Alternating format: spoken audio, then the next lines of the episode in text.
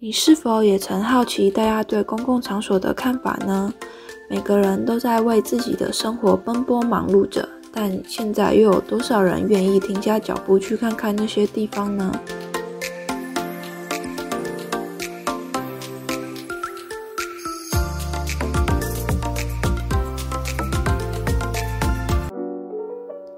欢迎各位来到嗨台南这个频道，我是主持人 Clovia。今天要和大家分享的主题是图书馆。其实，在做这个主题的时候，我也苦恼了很久，因为不知道采访大家什么。但最后让我想要继续做下去的原因，是因为我很喜欢图书馆这个地方。它对我来说，不只是一个看书和写作业的空间，更像是一个可以让我放松的地方。然后小时候，因为家里附近没有什么地方可以去，所以最常去的地方就是图书馆。还有就是夏天很热的时候，还可以去那边吹免费的冷气，这就是我眼中的图书馆。所以我也还蛮好奇，就是我周围的人对于图书馆的看法。所以我今天想来采访几位同学。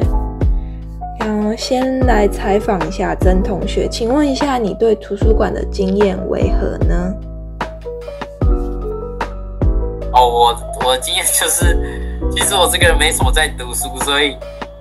在 图书馆的经验不太多啦，但是我觉得图书馆都都做蛮漂亮，人气也蛮亮的，然后睡觉起来蛮好睡的，这是我觉得图书馆很赞的一个地方。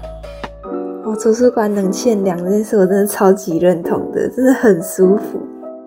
而现在图书馆外面真的也是越做越漂亮，不像以前只是一栋而已。好，今天真的很谢谢曾同学的分享。再来，我想请问一下陈同学。请问图书馆对你的经验为何呢？嗯，我去图书馆通常都只是找书，因为我们那边的图书馆是，嗯，很早就会有一堆人在前面排队，然后等着去自习，所以基本上就只是去那边借书，然后就是借书借到会看它上面的标码是要它是哪一种类型的书，对，就这样。真的对我来说也是蛮特别的，因为我们这边的图书馆根本几乎不需要排队。在这里也很谢谢陈同学带给我们不一样的经验。再来，我也想来邀请一下我的两位朋友 Yuki 和 Claire 来分享一下他们最印象深刻的图书馆。我印象最深刻的是台南市立总图书馆，因为它新开的嘛，就里面有很多的装置艺术。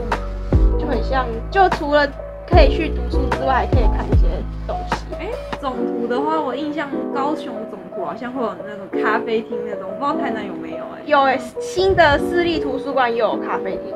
可以觉得嘞，我没有去过台南的图书馆，但是我之前在士林的时候是有去过那个科教馆他们的图书馆，那里还挺大的，而且他们设备还挺先进的，有那种先进。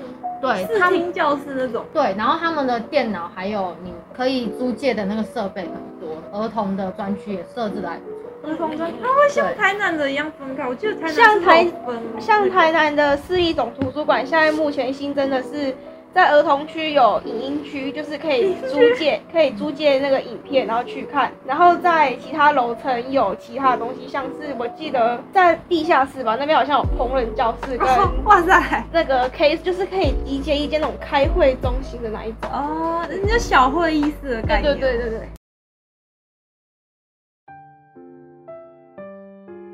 完这么多不一样的分享，真的让我大开眼界，认识到很多不一样的图书馆风貌。